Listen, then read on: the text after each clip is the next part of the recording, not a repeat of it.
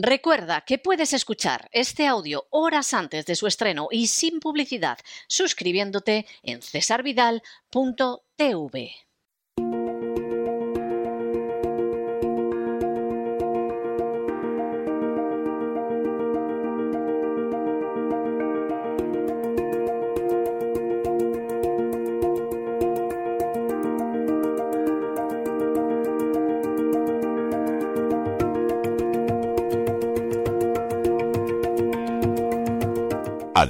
en la psique con Pilar Muñoz.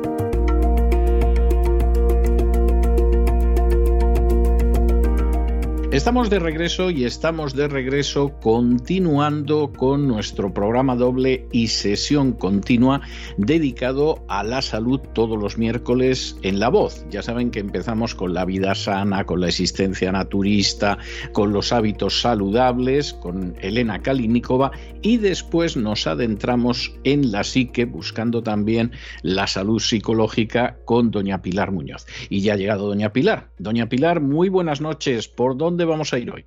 Muy buenas noches, don César. Buenas noches y agradecimientos y saludos eh, a cada uno de nuestros amigos y seguidores, que me consta que cada vez es mayor el número mm, que se, se meten en, nuestros programas y, se meten y se quedan.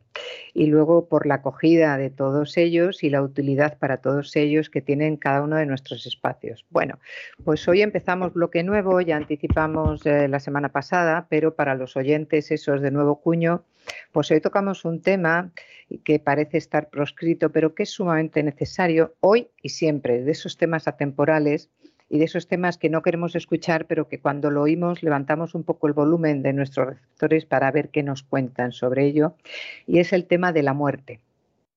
Empezamos el bloque, pero el contenido de esta semana es la espiritualidad de la muerte. Cuando digo la espiritualidad de la muerte, no es el mapa cristiano, budista e islámico de la muerte, sino la espiritualidad que lleva per se la muerte.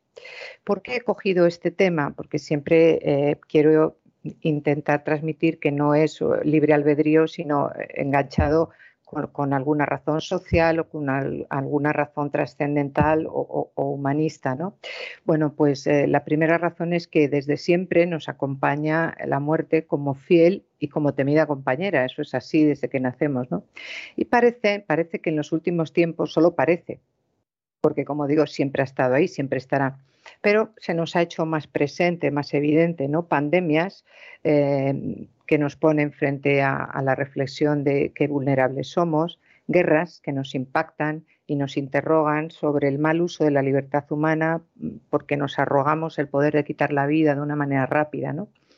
Eh, Segundo, porque políticas pseudohumanistas que nos confunden y nos envuelven con palabras talismán como el buen morir una muerte digna, y que nos apuntan directamente a la, legislación de la muerte de los más débiles, de los santos inocentes, como pueden ser los abortos las eutanasias. Tercero, porque mm, hay sociedades, estas sociedades opulentas y occidentales, con votos perpetuos de riqueza y, que estamos entregados al frenesí de un ego, eh, bueno, pues que, es insaciable y que ese ego nos lleva a huir y a negar lo que se sabe que es irreversible, que va a ocurrir, que nos va a ocurrir y que es la muerte. Y finalmente, pues entramos en el, tiempo pascual, el momento culmen para el mundo cristiano. Cuando digo el mundo cristiano, va más allá del mundo católico, es el mundo cristiano donde celebraremos y reflexionaremos sobre la pasión, muerte y resurrección de Cristo como primacía, como garantía salvífica de nuestra propia vida, muerte y resurrección. Entonces, por todo ello, eh, pues parecía que, era mm, apropiado trabajar el bloque de la muerte en el mes de abril. Bueno, vamos a entrar al tema, me parece muy serio, muy solemne, que lo es, pero vamos a entrar con una pizca de humor, ¿no? Y esta transmisión de hoy exige una frecuencia, no la frecuencia que se encarga nuestro queridísimo Isaac, sino una frecuencia especial, porque se trata de abrir y conectar nuestra parabólica espiritual porque no es lo que vaya a sonar de lo que don César o yo vayamos a decir o que ya está sonando, sino lo que vaya a resonar o vaya a conmover o remover y lo que vaya a repercutir en cada uno de, ustedes. Y hay que acordarnos en un respetuoso y cómodo silencio de que vamos a morir todos, ¿no? Pero hoy vamos a utilizar un lenguaje no científico, sino científico. Es decir, porque vamos a dar claves para que cada uno sienta. No es la ciencia, sino lo, lo que cada uno sienta y por lo tanto será científico, ¿no? Es decir, es acercarse a la vida y a la muerte a través del multicanal vital y trascendental, no solamente racional. Porque ese canal solo racional o solo nihilista o existencialista es acercarse a la vida y a la muerte con una estrechez de canal. Y eso nos lleva a tener un pavor a lo que es en sí algo inevitable, que es la muerte. Vamos pues a, recordar conceptos que pueden ser perogrulladas, pero que conviene tenerlos presentes, aunque no estar obsesivamente em, alerta eh, en, estos conceptos que son, como digo, evidentes, pero que necesitamos recordar. La muerte no existe. Bueno, vaya. Parece que la muerte aparece. Mal, empezamos, ¿eh? O sea, habrá gente que dirá mal empezamos. o sea, si ya empezamos negando la realidad, mal vamos. pues, pues vamos a, explicar. Porque parece que la muerte, mm, sí, sí, pero la muerte siempre está en los otros, en el que se muere, ¿no? Pero la muerte nuestra parece que, que empieza desde un diagnóstico hasta el momento del cementerio o cuando acudimos a un cementerio es como la que tenemos más presente. Pero conceptualmente, biológicamente y filosóficamente, antes de morir, el segundo antes de morir, estamos vivos. Y después de morir, estamos todavía más vivos. Eso desde un mapa espiritual y trascendental. En esta semana no toca. En las próximas semanas veremos la evidencia científica de las experiencias cercanas a la muerte. Experiencias de muerte no podemos tener porque entonces si las han contado, ya estarían aquí otra vez de vuelta. Serían experiencias cercanas de muerte y otra vez vivos, ¿no? Son cercanas a la muerte. Pero que esas experiencias nos dejan, nos alumbran eh, un estado emocional de esperanza, de certeza y de confianza en que en los mapas espirituales, sobre todo la venida de Cristo a la tierra, nos alumbra que este sentido mm, de vida tiene un más allá que realmente es el allá, no el este acá, es decir, que, tiene sentido una vez que morimos, ¿no? que es donde realmente estamos más vivos. Entonces, la muerte, desde acá, desde donde estamos ahora mismo, eh, tiene cuatro certezas. Son cuatro perogrulladas, pero que conviene reflexionar y en estos días más. Primero, todos nos vamos a morir. Eso es así. Y vivimos como si no nos fuera a tocar. Guste o no guste, así es. Exacto exacto. Pero vivimos como si no nos fuera a tocar, es decir, vivimos sofronizados. Sofronizados es, eh, no oigo nada, soy de palo, no oigo nada, no oigo nada, pero está, ¿no? Aunque, como decimos, la muerte siempre parece que le toca al otro, es evidente, porque si estamos hablando de la muerte, estamos hablando de la muerte desde el más acá, no desde el más allá. Pero está alrededor de nosotros y jugamos al despiste con nosotros mismos en lugar de reflexionar y profundizar, como hoy veremos. ¿no? Esto no significa reflexionar y profundizar, no significa obsesionarnos, vestirnos de saco, de luto y echarnos ceniza, ni muchísimo menos. Es todo lo contrario. Es vivir a lo grande y morir a lo grande. La segunda certeza es que mm, es la unicidad de la vida y de la muerte, porque se vive solo una vez y se muere o se hace el tránsito una sola vez. También, del mismo modo, el juicio o la revisión biográfica que, relatan muchas personas que han tenido ese acercamiento al más allá, también es uno. Es decir, que parece lo de uno y trino, que es así. O sea, morimos una vez, vivimos una vez, y esa revisión biográfica también es una. Esto nos lleva a algo mucho más profundo que, que las palabras tienen que regustarse, ¿no? No hay otra oportunidad. No hay otra oportunidad. Es nuestra responsabilidad cómo transitemos por esta singladura vital. Es nuestra responsabilidad, no la del político, no la de mi familia, no la del título que tengo, no, no, no la de la inteligencia, es nuestra responsabilidad. Esa responsabilidad de la singladura vital para vivir y morir a lo grande implica hacer todo el bien que se pueda. Dejar la vida del entorno de cada uno un poco mejor de la que nos encontramos. Enfocar la vida en tareas muy loables y apetecibles a nivel terrenal es un gran error. Es decir, aquello de, bueno, para los pocos días que vivimos, pues venga, vamos a darnos grandes banquetes, vamos a ver si robamos mucho, el pelotazo de turno. No, es un gran error. ¿Por qué? Porque lo digo yo, no, porque se te va a juzgar solo del amor, solo de las buenas obras, en cualquier mapa espiritual. Tercer concepto evidente, la muerte llegará pronto, antes de lo que pensamos. ¿Por qué? Porque el espíritu humano está concebido, precisamente es una gran reflexión, estamos concebidos, estamos construidos para el infinito y para anhelar el deseo de vida, el deseo de ser, de estar, porque nunca es pronto para partir. Yo recuerdo a mi abuela con 96 años que le decíamos abuela, era muy creyente, abuela, pero si te vas a ir con Dios y decía ya, pero es que yo lo que quiero es estar con vosotros, porque todavía le parecía que era demasiado pronto morir. Y la cuarta certeza es que la muerte despoja de todo no te llevas nada, al igual que no traes nada.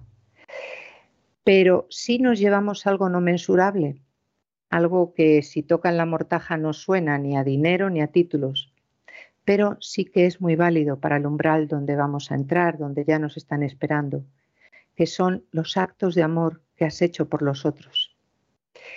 Mientras menos acumulemos y más amemos, mejor será el tránsito y menos pesado será el equipaje. Yo recuerdo que eh, cuando era jovencita, no niña, pero sí jovencita, el capellán de las concepcionistas nos contaba una metáfora de los dos burros que me impresionó y me ayudó muchísimo a, pensar en ese umbral, en ese paso. Y es que hay mm, las personas, eh, la humanidad está dividida en dos grandes acémilas. Vamos cargados como burros, unos con sal y otros con esponjas. El que va cargado con esponjas durante este tránsito, pues va jiji, jaja, qué bien, qué ligero, voy, anda, que qué tonto eres, burro, que vas cargado con sal, los terrones de sal, vaya tontería que estás haciendo. Eh, cuando llega el umbral, pasar a la otra orilla, hay un río. Entonces las esponjas se empapan y evidentemente pesan y ahí se queda el burro sin poder pasar. Pero el que llevaba los pesados terrones de sal se diluye la sal y pasa con mucha más ligereza a la otra orilla. A mí esto me hizo pensar, ¿no? Es decir, mm, ojo con esta ligereza, con los vértigos y los votos de riqueza y del meteorismo este que tenemos a, la hora de vivir, porque estas cuatro certezas que hemos dicho que nos va a llegar la muerte, que va a llegar antes de lo que mm, creemos o deseamos, nos puede pillar con esponjas o nos debe pillar con terrones de sal. Lo mismo que hay cuatro certezas, la muerte tiene tres incertezas. Estamos todavía en la perogullada de la muerte, ¿eh? no hemos entrado en la espiritualidad. Y las tres incertezas, la primera es que no sabemos cómo. Existen, porque eso sí sabemos, dos tipos de muerte, con tránsitos a la, otra orilla muy bien diferenciados. Eh, la muerte repentina, que sorprende, que no prepara para el cierre y la despedida, que deja ese alma en vilo del que se va y del que se queda, o la muerte anunciada. Es verdad que esta es más dolorosa, eh, pero eh, hace más soportable ese tránsito. Para el propio moribundo, que le da oportunidad de despedirse, de cerrar, de eh, es muy bonito la compañía de un moribundo porque al principio empezamos acompañando y al final, cuando ellos ya están al último paso de llegar al umbral, terminan acompañando al acompañante. Es decir, es un proceso de aclimatación, de la persona que está en tránsito a la otra orilla y del mm, acompañante hacia mayor profundidad de cuando le llegue a él el momento. Luego, estos dos tipos de muerte varían enormemente. Eh, la segunda incerteza es que no sabemos dónde. Porque siempre, cuando pensamos en la propia muerte, no en la de los demás, aunque estemos viendo horrores eh, del COVID, de la guerra, de, una catástrofe del volcán, de lo que sea, pero en la nuestra siempre pensamos de la misma manera, en nuestra casa, en nuestra cama y rodeados de nuestros seres queridos. Bueno, eso es una desiderata.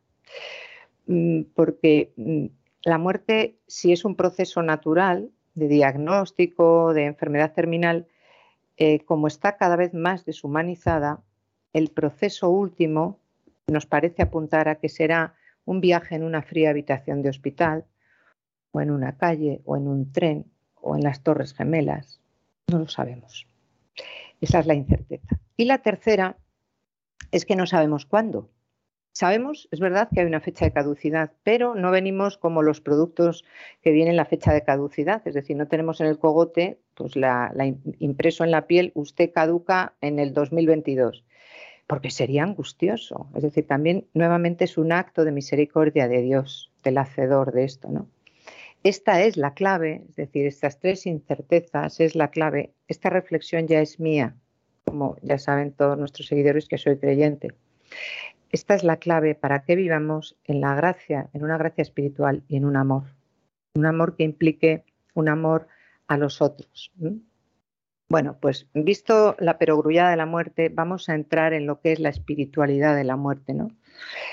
Mm, tenemos que renunciar, tenemos que renunciar para poder vivir con calidad, ese vivir a lo grande, a la idea de que la muerte es una catástrofe o que es aborrecible o que es evitable o que es extraña a nosotros, ¿no? Porque necesitamos saber más sobre los ciclos de vida en el resto de nuestro sistema y sobre nuestra relación con ese proceso de muerte.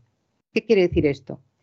Que todo lo que cobra vida parece hacerlo a cambio de que algo muere, de que mueren célula a célula, porque en el momento que se está formando el cigoto, la mórula, la gástrula, todo lo que es el proceso del nuevo ser, se van muriendo, va, habiendo poda de, células, eh, dejamos atrás, vamos dejando atrás eh, no solamente estatura, vamos dejando atrás, vamos perdiendo, y célula a célula también. No tenemos el mismo sistema celular que cuando teníamos seis años. Hay que conocer este proceso. Lo mismo que mueren em, objetos de nuestro entorno, porque compramos un coche y el valor venal luego es menos de lo que nos ha costado y la casa la tenemos que mantener. Es decir, todo lo que nos rodea es el ciclo de la pérdida, es el ciclo de la desaparición. Pero vivimos en una sociedad predispuesta de una manera pues bastante con una ingeniería muy directa a negar la muerte. Incluso ahora hay diseños con el transhumanismo de que la muerte va a desaparecer. Bueno, bueno, no sé qué constructos estarán pensando, pero el ser humano está diseñado precisamente para albergar ese fin y para empezar a vivir con mayúsculas, justamente cuando morimos, ¿no? A nivel celular. Eh, esta, negación, esta sociedad tan predispuesta a negar la muerte, quizá por eso eh, se sienten muchas personas tan desorientadas, tan culpables en el momento de expirar, ¿no? Porque de la muerte, al igual que del sexo, hace tiempo, porque ahora no es así, se ha hablado siempre en susurros, en recintos cerrados, no es de buen tono hablar de la muerte, ¿no? Y nos sentimos culpables de morir porque no sabemos vivir. ¿Qué he hecho yo con mi vida? Madre mía, y ahora fíjate, yo os voy a dejar no sé qué, yo os voy a dejar. O sea, nos planteamos la muerte como hemos vivido, en el plano objetal. Hay que fastidiarse, que madre mía, lo que os estoy haciendo pasar. Si hemos dicho que, que, nuestra calidad y que lo que vamos a entregar en la otra orilla es precisamente toda la urdimbre de humanidad y de amor, pues no nos tiene que apesadumbrar tanto lo que dejamos, las posesiones o el malestar que hemos producido, ¿no? Porque todos los caminos. No, no nos podemos llevar absolutamente nada de la misma manera que no hemos podido traer nada. o sea que es así. Exacto, Y lo que obtenemos aquí, pues es una bendición de Dios.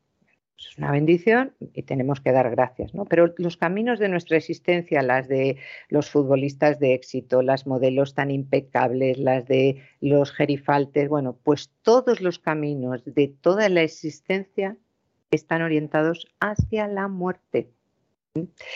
Y quienes habitan en las llamadas sociedades materialistas en las que la tecnología ha permitido adquirir bienes y esforzarse menos para sobrevivir, sociedades que miden el valor de la persona por su riqueza, quizá, y no tan quizá, sino casi con seguridad, tienen una tendencia muy marcada a identificarse ellos como seres infinitos y totales con seres corporales. Es decir, que les angustia muchísimo porque, claro, la decrepitud, los gusanos, no sé qué decir, piensan en seres dependientes y en seres en el ataúd. Me dan una pena. Porque nuestra sociedad invierte miles de millones al año en cosméticos, en fajas reductoras, en pelucas, en estiramientos faciales, en tintes de pelo, porque no queremos aprender las lecciones que nos enseñaría el deterioro de nuestro cuerpo, y es que nos va metiendo en la profundidad, en la sabiduría de la vida. ¿Cómo podemos negar lo inevitable que es la desintegración del cuerpo? ¿Cómo lo podemos negar? si es que basta con, puedes entrar en el hospital con el tinte recién puesto y las uñas de gel y lo que quieras, y después de una quimio vas a salir como vas a salir. Esa es la realidad. Tendrás que dar profundidad a esa realidad, sin susto, sin miedo, porque te vas a encontrar que has entrado un poco yo con tinte y vas a salir todo un ser total, ilimitado, infinito. Si perdemos a nuestros seres queridos si vemos que todo lo conocido está en constante cambio, que vamos a ser el material de la historia, ¿cómo es posible que nos despreocupemos de la muerte? Que seamos tan, tan egocéntricos, tan inconscientes, tan infantiles. Y luchando por obtener la satisfacción momento a momento, nos consideramos afortunados o desgraciados sin captar las enseñanzas de la transitoriedad y es que tanto la dicha como la desgracia tiene un para qué. ¿Para qué? Si tienes demasiada dicha, para bendecir y para compartir. Y si, y si tienes demasiada pesadumbre, mm, porque hay catástrofes, es, Señor, ayúdame a entender. O si no es Señor, ayúdame a entender qué sentido tiene esto. Porque un existencialista, un, un ateo, es terrible ver la singladura vital circunscrita, a un puñado de años y unos años que pueden estar llenos de, riesgos, eh, de, tonos y de sonidos profundamente desagradables. aprender de la transitoriedad es poner los ojos más altos. El concepto de transitoriedad encierra dentro de sí la llave de la vida. El que teme a la muerte teme a la vida, no la vive de verdad, cada momento, paladeando, no precisamente para hacer el indio, no, sino para vivirla con sentido profundo. Y eso no significa estar sentados ni con un rosario, ni dándonos con un cilicio ahora que estamos eh, entrando en la Semana Santa, no. Está para abrir los ojos, para preguntarnos, eh, para mm, dar una vida con sentido, eh, con ese sentido que no es mensurable, que es el sentido de ayudar, es el sentido de que me estarán escuchando muchas personas que no les pongo cara, pero que les puedo aflojar un poco ese miedo a la muerte. Eso es vivir con mayúsculas. Enfrentarnos con la muerte nos hace sintonizar con la vida que suponemos que vamos a perder al extinguirnos con el cuerpo. Es decir, que el cuerpo eh, se va a quedar aquí, no nos cabe la menor duda. Pero claro, si nos han hecho creer desde pequeños y más ahora en estos tiempos tan acelerados que nuestro ser es el cuerpo, pues claro, todo lo que tenga que ver con el cuerpo y el paso del tiempo y el deterioro, por asociación incorrecta y muy inmadura asociamos la muerte con ¡ay, el cuerpo que se me va! Si ya se te está yendo desde el momento que fuiste concebido. Imaginamos que vamos a morir solo porque creemos haber nacido.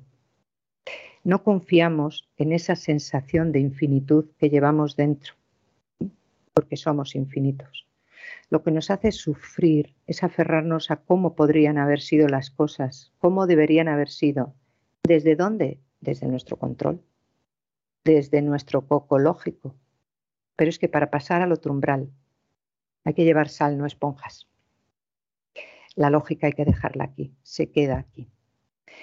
El dolor forma parte de nuestra existencia diaria, cualquier tipo del dolor, el del cuerpo y el del alma, que por cierto, y anticipo para el programa siguiente, la muerte no duele, lo que duele es el cuerpo. Y lo que produce de incomodidad la muerte es el sufrimiento. El sufrimiento es mucho más profundo y es más humano. Para el dolor del cuerpo, en esta maravillosa tecnología y este avance científico se han encontrado modos para no tener ni pizca de dolor el sufrimiento es, implica la preparación de ese viaje desde ya. Y el arte del acompañante en esos momentos, todo un arte. Pero mm, sí que reconocemos ese dolor de un hueso, pues eh, dolor de un tendón, de, el dolor físico lo reconocemos, como no, ¿no? Pero no reconocemos el dolor que llevamos en el corazón, y que está definido como un llanto profundo, un lamento por todo lo que hemos dejado atrás, por todo eso que hemos hecho mal, por toda esa carga de culpa, sin darnos cuenta de que en la otra orilla lo revisaremos a la luz del amor y que el que nos acompañe en ese último momento tendrá que aflojar esas, eh, esas cinchas, esos cinturones que llevamos de haber querido controlar nuestra vida, tener esa sensación de ser jueces sumarísimos de nosotros mismos y nos tenemos que ir preparando y ojalá tengamos un acompañante que nos afloje todo ese sentimiento de culpa y de sufrimiento.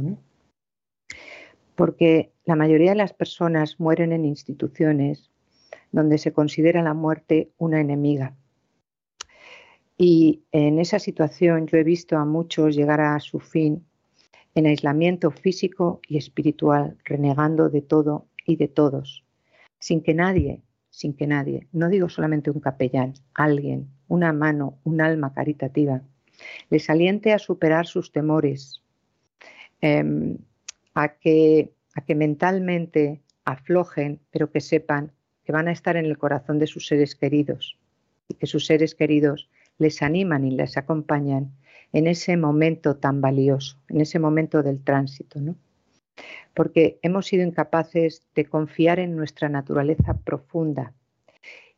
Y no confiar en nuestra naturaleza profunda es retirarnos de la vida, es vivir en una dolorosa inseguridad y en una desorientación dentro del ser, no del yo, del poco yo, sino dentro del ser. La mayoría de nosotros luchamos contra la muerte como hemos luchado en la vida, a puños. Y ni en la vida ni en la muerte nos valen los puños, tratando de afirmarnos, de dominar el flujo incesante de cambio que implica esos momentos de, pues, alguien me tiene que curar, alguien, que llamen a un curandero, que llamen a alguien, es decir, el control. Yo tengo que poder con esto. Pocos pero los hay, mueren con entereza. Casi todos llevamos una vida, una existencia de parcialidad y de confusión, porque casi todos nos creemos dueños de nuestro cuerpo. Pocos son los que consideran el cuerpo como un domicilio alquilado. A mí me parece precioso, un domicilio alquilado temporalmente y que llegado el momento nos van a desalojar. Los que se consideran pasajeros inquilinos dentro del cuerpo, a la hora de hacer el tránsito, van a tener mayor capacidad de irse con sencillez. Y eso va a aflojar el sufrimiento del moribundo y del acompañante. Las personas que llevan una vida íntegra, en la que se incluye también la muerte, es decir, el reverso, la vida y la muerte, sufren mucho menos, disfrutan más de la vida y no ansían la muerte, pero la consideran como una medalla, como un graduarse de la vida.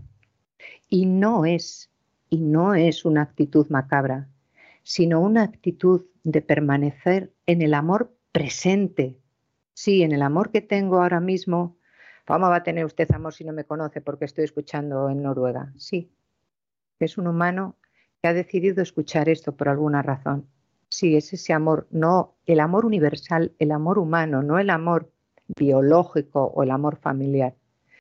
Es decir, el tener la vida y la muerte presentes no es una actitud macabra, es una actitud de permanecer en el amor presente, de vivir plenamente cada instante. No estoy pensando en las consultas que voy a dar después, no, ni en lo que voy a comer mañana. Estoy pensando exactamente en la parabólica, en ese cientifismo que hemos dicho, de a ver cómo puede resonar y evocar en cada uno de esos oyentes que están detrás. Porque pocos han sido los que han indagado en su mente y en su corazón la forma de afrontar de lo que va a venir, es decir, de lo que va a venir en forma de muerte, en forma de enfermedad, en forma de alegría o en forma de aflicción. Por eso la gente, cuando le viene una gran bendición, como puede ser pues un cuponazo, empiezan a barrenarse en la vida, porque tampoco están preparados para saber degustar la verdadera alegría y no caer en la euforia. ¿Quién está preparado para morir?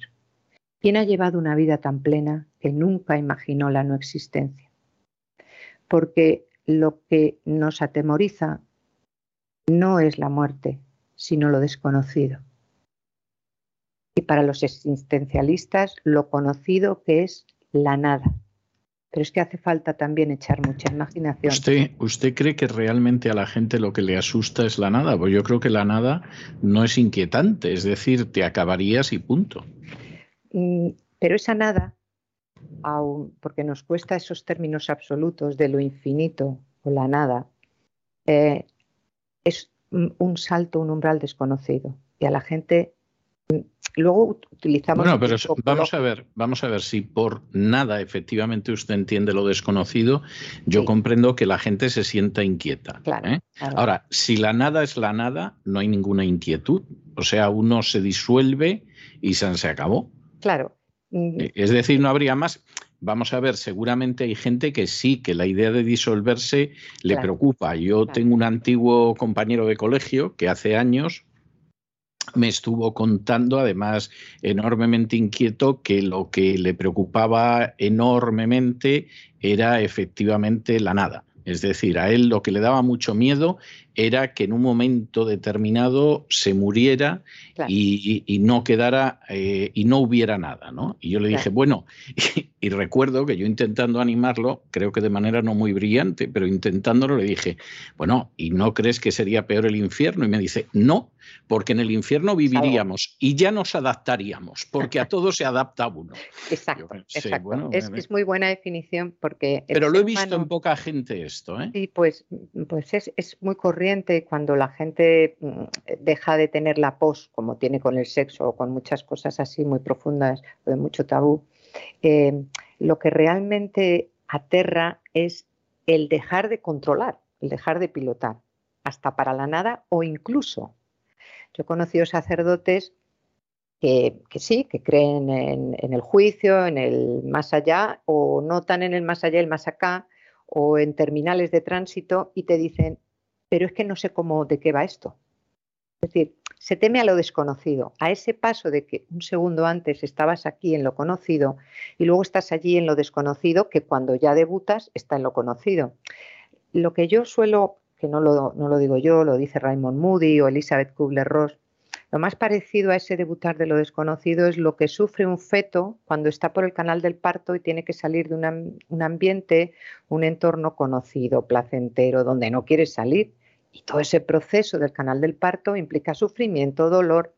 Y claro, en ese momento no, tenemos em, conciencia, sí conciencia, ¿no? Como parte mm, global de la humanidad, pero Mm, no pensaríamos que venimos a esta vida tan maravillosa, sino que en ese momento, y, los primeros estímulos son de dolor, fogonazos de luces, de aguas, de...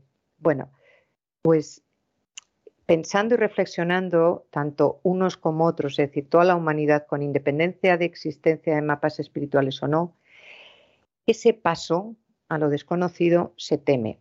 Luego hay justificaciones, porque el creyente dice, no, no, porque yo voy a encontrarme allí con la Virgen, con Jesucito, el de mi vida, el otro en la reencarnación de que si ha sido muy bueno, pues se va a reencarnar en lo mejor, el, el otro con las uríes y el de la nada con la nada y ya no sufrimos ninguno. Pero hay que distinguir en ese viaje de profundidad que se tiene que hacer antes de, hay que distinguir la parte justificativa de la parte realmente de emociones y de sentimientos que dices, cuando me enfrente cara a cara, ¿cómo, cómo voy a reaccionar? ¿Me estoy creyendo todo esto que estoy analizando? ¿O es una pos, un bulebú para quedar bien? Si soy un cura en las homilías, si soy una señora en la radio para decir que qué bien, porque yo hablo muy bien de la muerte, ya veremos a ver el día que me toque. He reflexionado mucho, bien es verdad, con lo cual no me va a pillar mm, tan de nuevas, pero es que ahí aflojamos canillas todos, ¿no? Entonces, es verdad, lo que decía su amigo, dice, es que hasta en el infierno, a lo mejor, claro, pensamos en un infierno, en un cielo eh, humano, donde nos vamos a reconocer, hombre, ¿qué hay, don César? ¿Qué tal? ¿Cómo? Por aquí, pues... Y pensamos en una vida, en una singladura, con, con el mismo entorno objetal, con las mismas necesidades, con las mismas pasiones. Que no, que no, estamos hablando de otro umbral, de otra realidad, de otras dimensiones, ¿no? Entonces, ¿cómo se puede tener una muerte en plenitud si hemos vivido con tanta parcialidad? Si en vida hemos creído firmemente que lo más importante era el raciocinio, que es lo que acabamos de explicar, pues nos va a doler muchísimo, porque es que la muerte desde el cocológico es que no tiene ningún sentido. No, porque tal, porque cual, porque esto, porque tanto. ¿Cómo se puede morir con el corazón abierto ante el misterio? Si es que el misterio, por definición, es insondable. ¿Dónde nos vamos a refugiar? ¿Dónde, Señor? ¿Dónde? ¿De dónde vamos a sacar confianza en la perfección del momento, que es perfecto, que es infinito, que es total? Si tan a menudo nos hemos echado atrás ante las cosas que nos daban miedo. Por eso todas las patologías, la ansiedad y tal. Es decir, si ante la vida nos hemos ido mm, atemorizando, si mm, hemos buscado zonas de confort, de seguridad, si hemos rechazado todo lo incómodo, si no consideramos el misterio, pues ante ese momento, ¿dónde nos podemos agarrar? Es terrible, es terrible. Nos cuesta pensar en morir conscientemente porque advertimos lo incompletos que nos podemos sentir, ¿no? Cuánto nos va a asustar y cuánto nos asusta la vida, no la muerte, sino la vida. Es como si nunca hubiésemos terminado de nacer del todo. Hemos nacido parcialmente, porque enseguida nos, nos, viene, nos atemoriza la desconfianza, eh, nos atemoriza mm, cualquier situación adversa, cuando en realidad tenemos que echar vista atrás y decir, hombre, pues si al final se sale adelante. Y al final hay cambios, sí, y cambios que han costado mucho dolor y mucho sufrimiento, pero caramba, hemos ido evolucionando. Y aquí hay algo que es fiel a sus ritmos, el gran hacedor, lo que se quiera, esa conciencia universal mm, de amor, de lo que sea, sigue siendo fiel. Hay ritmos, la naturaleza sigue ofreciendo, el Dios sale para justos y pecadores. A mí es lo que más me da confianza, ¿no? De que no estamos solos. Entonces es como que no terminamos de nacer, como que estamos muy parciales, muy necesitados de esa placenta de inicio. Y eh, constantemente nos han enseñado de, de estas sociedades tan rápidas a dejar de analizar quiénes somos, porque eso nos produce mucho dolor, en profundizar en nuestro poco yo para llegar a ver el gran ser que somos. Si analizamos nuestro miedo a la muerte, vemos que en realidad lo que nos asusta es el momento siguiente sobre el que no tenemos control. Además, en este temor es un temor a la transitoriedad de la vida, a lo desconocido, a lo cambiante. La ansiedad que es las personas que sufrimos ansiedad. El miedo a lo que va a venir. Es decir, no hay confianza. Y yo lo digo y soy cristiana pero cristiana mm, de pacotilla, porque si realmente tuviésemos una fe, sabríamos que todo tiene un, porqué y que yo tengo que comprometerme con ese porqué, es decir, es colaborar con el hacedor. Sin embargo, como no nos enseñan y como vivimos en esos vértigos de movimiento y de riqueza, no utilizamos los momentos adecuados dentro del día y dentro del calendario para analizar sobre qué tipo de vida llevamos y cómo va a ser el momento de enfrentarnos al paso al umbral de vivir más. Mm, ¿Me da tiempo, don César, a, empezar? Le doy dos minutos. Bien, acompañar en el proceso de morir, por favor, si tienen la oportunidad de acompañar a un ser querido, a alguien que, que para ustedes haya sido destacado, no lo dejen. Es un momento único, es un momento de una cantidad de aprendizaje y de profundidad maravilloso. Justo es lo que no hacemos. Bueno, bueno, no quiero molestar, que le bajen las persianas, yo me voy. No, porque al huir de esa realidad estamos huyendo de nuestra propia muerte que no lo recuerda. Acompañar en el itinerario que otra persona está realizando y que se encuentra al borde del misterio. Es un momento decisivo e inolvidable porque nos cruzamos con los ojos claros y vertiginosos de la muerte. Tiene unos ojos preciosos. Vaya, vaya tontería que está diciendo. No, son ojos de verdad. Son en los momentos donde la gente, tanto el acompañante como el moribundo, dicen verdades. Ahí sobran las tonterías. Es el momento de poner verdad y profundidad a la vida que está a punto de partir porque no hay tiempo de banalidades. Por eso digo que los ojos de la muerte son ojos maravillosos, claros, de la verdad. La persona que está en tránsito se va haciendo más transparente, que hay que ver la cantidad de capas que tenemos mientras estamos viviendo. Y van apareciendo los contenidos trascendentales de su vida. Hay que escucharlos. Hay que aflojar esos momentos de Em, lamento, perdón porque no fui buena madre, porque no fui buena, tranquilo, ya, ya. Eso tuvo su sentido, tranquilo. Es decir, aparecen esos contenidos trascendentales. Estar acompañando es estar en el ámbito de lo sagrado, sí, de lo sagrado, porque nos enfrentamos al misterio. Y los ateos al misterio de la nada, pero es el misterio, por lo tanto es lo sagrado. Hay que ser respetuosos y humildes en ese acompañamiento. Cuando digo respetuosos y humildes es quitarse que yo lo sé todo, que he leído un manual de paliativos y lo que estás haciendo es manual de paliaciativos, que está dando palizas. Hay que actuar con humildad y con atrevimiento para no salir corriendo y con cautela, porque es el viaje del otro. Y hemos de acompañar hasta el punto en que ellos, a veces con un gesto, a veces con un aflojar la mano, nos terminan acompañando a nosotros. Es decir, que es un viaje muy bonito. Empezamos acompañando al moribundo. El moribundo termina acompañando con un bálsamo que se respira cuando se entra a una habitación y ya ha ocurrido todo el proceso del tránsito. Hay un momento de mucha tensión, de mucha amargura. Y cuando ya está el moribundo justo en el último paso, hay un momento de una paz y de un sosiego maravillosos. Pues hasta aquí hemos llegado, doña Pilar. Muchísimas gracias por todo. Usted siempre le digo dos o tres minutos y se coge diez, como mínimo, a veces el cuarto de hora, pero, pero hasta aquí hemos llegado. Bueno, yo le voy a dejar hoy una canción muy especial. Es una canción de Vince eh, Gill que se titula Go Rest High on That Mountain, algo así como Ve a descansar en esa montaña, que es una canción que él escribió para un amigo que había muerto, donde él cuenta cómo efectivamente yo sé que la vida fue dura contigo, que pasaste por difíciles situaciones, que atravesaste por terribles tormentas, pero ahora ha llegado el momento de que vayas a descansar a esa montaña y de que te encuentres con Dios. Es una canción bellísima, se la dejo y ya nos volvemos a ver después de Semana Santa, porque esta es nuestra última semana antes de tomar las vacaciones de Semana Santa. Nos volvemos a encontrar ya dentro de poco. Doña Pilar, un abrazo pues muy fuerte. Feliz del Señor para usted y para todos nuestros oyentes.